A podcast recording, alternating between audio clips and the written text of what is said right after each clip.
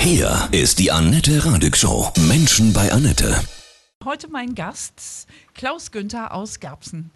Hallo Klaus, ich grüße dich. Hallo Annette, ich grüße dich auch. Ja, du bist totaler Harley-Davidson-Fan und bist Motorrad-Customizer. So für alle, die nicht wissen, was das ist, das ist Motorradveredler, ja? Oder Ganz, ganz Aufpimper, genau. ja? Ja.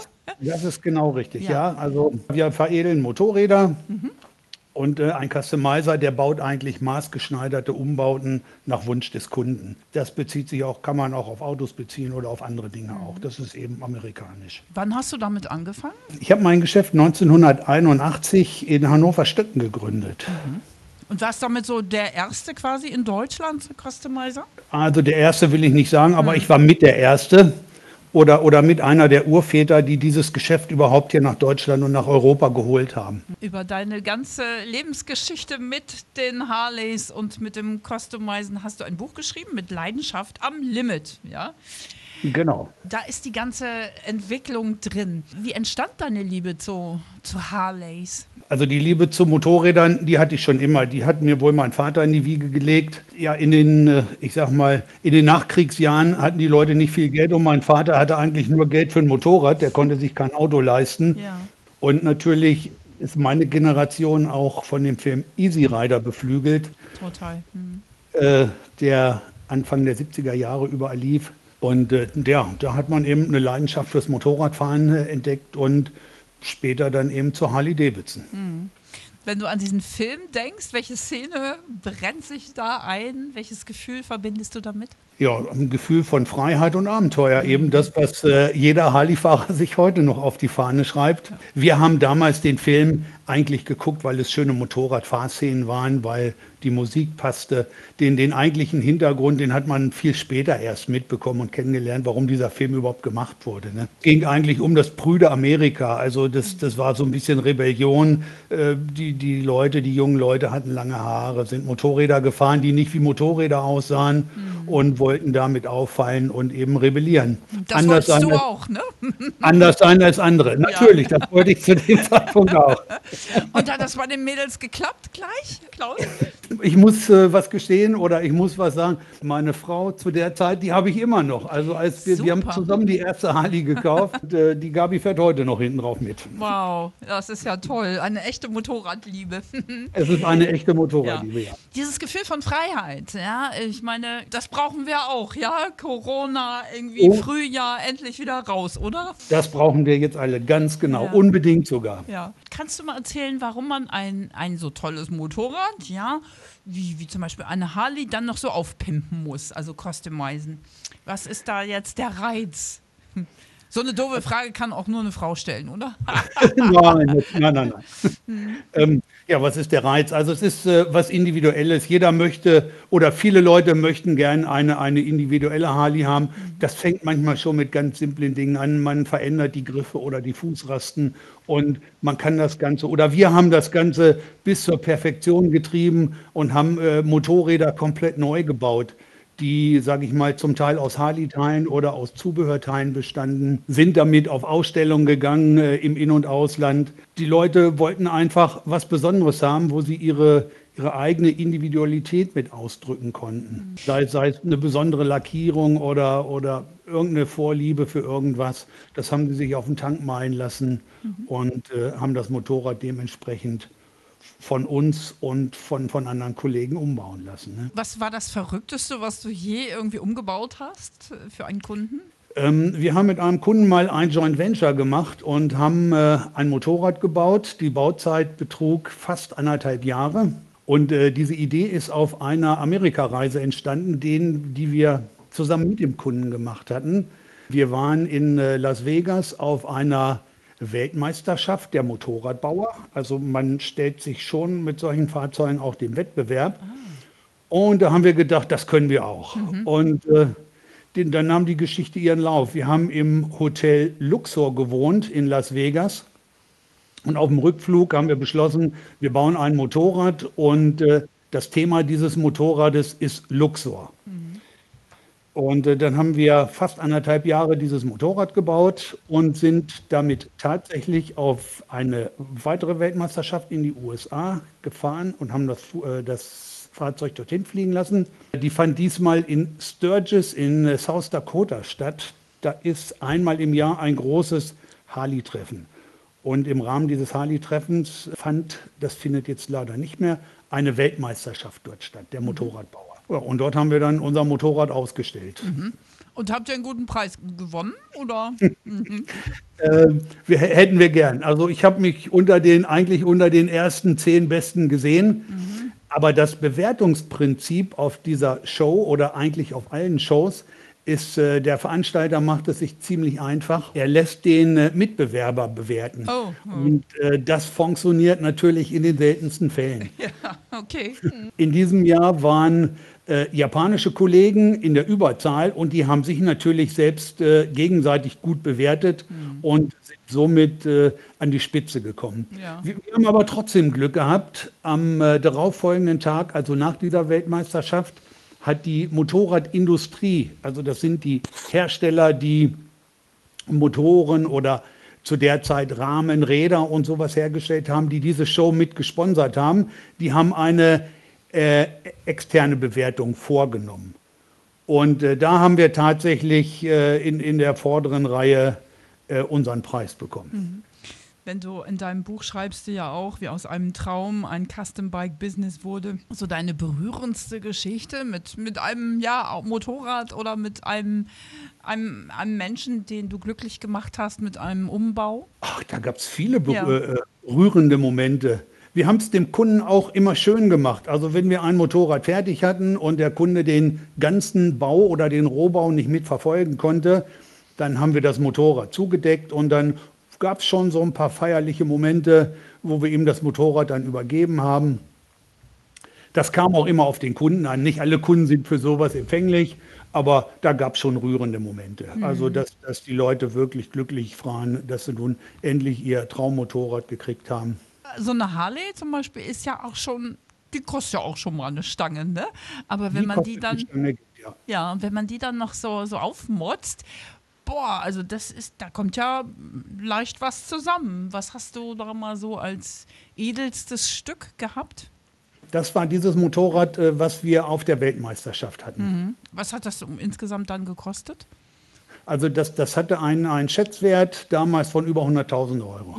Okay, Wahnsinn. Also ja. nicht ein Schätzwert, den wir geschätzt haben, sondern das war ein Gutachter, der das Motorrad mhm äh, der hat ein Gutachten gemacht und hat diesen Wert ermittelt dafür. Mhm. Was ist dieser besondere Kick, so ein ganz eigen gestaltes Motorrad zu haben? Es, es ist ein Einzelstück, es ist etwas Besonderes und äh, der, der Besitzer verbindet sich oder, oder, oder hat, hat eine Beziehung oder eine engere Beziehung zu, zu einem für sich hergestellten Motorrad. Ich, ich mhm. glaube, das, das kann man auch auf andere Dinge übertragen, ob es ein Auto ist oder ein schönes Haus oder wenn jemand sich ein paar Maßschuhe oder einen Maßanzug machen lässt, äh, dann hat man auch eine andere Beziehung dazu. Ist es irgendwie immer noch Trend, so, so Customizen, also Motorräder aufzubasteln? Nein, ist, ist, mhm. ist es nicht mehr. Mhm. Also das ist, äh, der, der Trend nimmt langsam ab und, und wird auch immer weniger. Äh, die, die glorreichen Zeiten, das waren die 90er Jahre. Also wenn ich 90er Jahre sage, dann ist das für mich 93, 94, 95. Da haben wir äh, sehr, sehr viele Motorräder gebaut.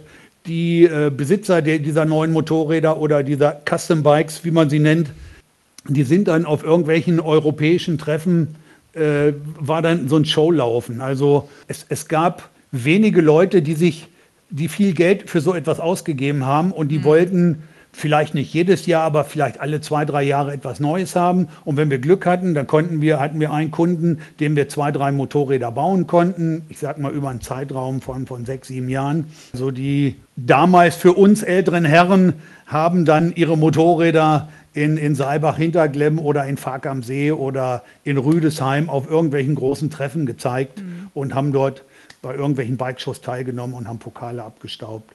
Das war so mit, mit der Sinn der, der, der Custom Bikes und die goldenen Jahre der Customizer. Kannst du dich selber an so eine ganz besondere Situation erinnern, wenn du mit deinem Bike irgendwo lang gefahren bist und so Reaktionen einkassiert hast? Kannst du das mal beschreiben?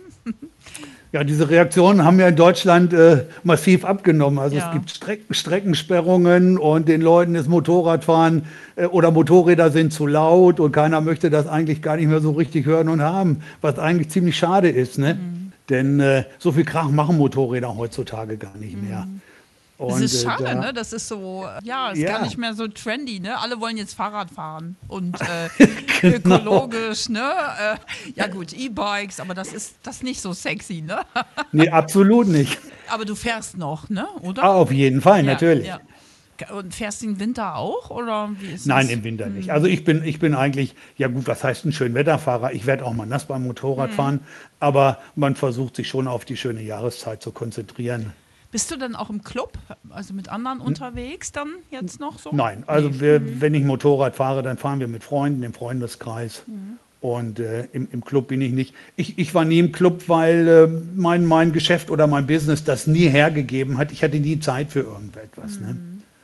Des, deswegen auch der Titel meines Buches Am Limit. Ja. Also ich habe dieses Geschäft tatsächlich am Limit betrieben. Ich war 24 Stunden im Dienst. Wenn ich nachts aufgewacht bin, dann habe ich mein Geschäft im Kopf gehabt, musste überlegen, was kommt nächsten Tag. Ich konnte im Sommer nie verreisen. Äh, Ich muss auch gestehen, ich hatte, ich habe mein Geschäft ja verkauft vor zwei Jahren. Äh, Und äh, ich hatte die letzten zehn Jahre gar kein Motorrad, weil ich gar keine Zeit zum Motorradfahren hatte. Ach krass, nee, dann läuft was Ja. nicht richtig, ne? Das hole ich jetzt natürlich alles Ja. doppelt und dreifach nach. Dieses Gefühl, wenn man gerade auch auf einer Harley sitzt, man ja aufrecht, ne? Wa- Ja. Was, was macht das mit einem? Ja, was macht das mit einem? Es ist eigentlich, äh, die Harleys haben ja alle einen großvolumigen Motor. Mittlerweile gibt es fast zwei Liter Motoren oder die haben äh, 1,9 Liter Hubraum. Das ist schon das Drehmoment und, und diese gewaltige Kraft, die in so einem Motor steckt. Das ist das, äh, was, was der Harley-Fahrer mag. Ja, der Es gibt Sound ja auch andere. Und der Sound ist natürlich unverwechselbar. Äh, den hat äh, eigentlich kaum ein anderer Motorradhersteller irgendwo. Viele haben es versucht zu kopieren, aber nie erreicht. Ja. Hattest du auch berühmte Kunden? Ich habe den, den Wolfgang Vierek habe ich mal kennengelernt. Der hat bei uns mein Motorrad reparieren lassen. Da hat er irgendeinen Film in Hamburg gedreht, aber das ist schon viele Jahre her. Wir hatten in den frühen Jahren der 80er oder 90er Jahre Peter Maffay in der Kundenkartei, aber ich kann mich an den gar nicht erinnern, ob der jemals da war oder ob der mal was bestellt hat. Ja, das ist ja auch so ein Rocker, ne? Durch und durch. Ja, ne? genau, das ist auch ein richtiger Harley-Enthusiast und äh, der auch, ich glaube, sehr gern Motorrad fährt. Jetzt hast du deine Lebensgeschichte, deine Liebe zu äh, Harleys und Motorrädern, zu Custom Bikes aufgeschrieben. Für wen ist das Buch besonders spannend? Ähm, besonders spannend ist es natürlich für Leute, die mich äh, über die fast 40 Jahre irgendwo in diesem Geschäft begleitet haben, die ich auch zum größten Teil erwähnt habe, die mit dieses, dieses ganze Geschäft und dieses Business geformt haben. Ich habe über viele Leute geschrieben, die nicht mehr unter uns sind, die auch mal ein Teil dieser Geschichte waren. Leute, die das mitgeprägt haben. Es gab äh, viele oder es gab einige Verleger, die Zeitschriften rausgebracht haben über unser Geschäft, die ein, einen großen Teil dazu beigetragen haben, dass sich das bis heute überhaupt so entwickelt hat. Ja, was mir eigentlich wichtig ist, äh, ist, ist, dass man äh, die Freude am Motorradfahren nicht verliert und auch dieses Gefühl der Freiheit, gerade, gerade in der heutigen Zeit, äh, wo, wo wir wirklich eingeschränkt sind und beim Friseur irgendwo einen Corona-Test brauchen, ähm, glaube, glaube ich, dass sich jeder Motorradfahrer gerade in der heutigen Zeit darauf freut, dass es endlich wieder warm Ja. draußen wird und äh, dass er wieder auf sein Motorrad steigen kann Ja. und äh, das so ein bisschen hinter sich lassen kann oder das für eine gewisse Zeit zumindest äh, vergessen kann. Ne? Total richtig. Und, äh, Hm. ja, und total wichtig ist auch, dass wir da hoffentlich dieses Jahr äh, mal komplett rauskommen Ja. aus der ganzen Corona-Geschichte, weil ich glaube, es reicht. Ne? Immer steil der Sonne entgegen, dann lassen wir den Schatten hinter uns. Das geht Genau so dem Motorrad wir noch am besten. Ne? Dann hoffen wir mal, dass äh, die Sonne jetzt mal rauskommt und dann geht's los. Auf Prima. deine Harley, welches Modell? Ich habe eine Road Glide. Also das, das ist ein Touring-Modell. Äh, Und äh, wie ich dir schon sagte, Gabi fährt immer mit. Also es ist sehr komfortabel für uns beide. Und äh, zum Verreisen, wir nehmen immer eine Triumph noch in einem Transporter mit. Wenn wir nach Italien fahren, dann Cool. packen wir die Triumph aus und haben dort ein Motorrad vor Ort. Perfekt. Und äh, ge- genießen das eben auf einem kleinen Motorrad in engen Straßen am Ja. Gardasee. Den Urlaub. das ist auch Herrlich, schön. Das herrlich. macht auch viel Spaß. Super. Dann grüß deine, deine Rockerin. Ja. Mhm, mache ich. Kann sie auch fahren? Äh, kann sie auch, ja. Sie hat auch einen Führerschein. Sie hatte auch eine gewisse Zeit lang ein eigenes Motorrad, aber Sie ist mal schwer gestürzt Oh. und äh, danach wollte ich eigentlich nicht mehr, dass sie fährt. Okay, du bist der Beschützer. Sehr schön. Genau. Fahrt allzeit sicher und äh, vielen, vielen Dank. Alles Liebe, Klaus, ja? Ich danke dir, Annette. Ja.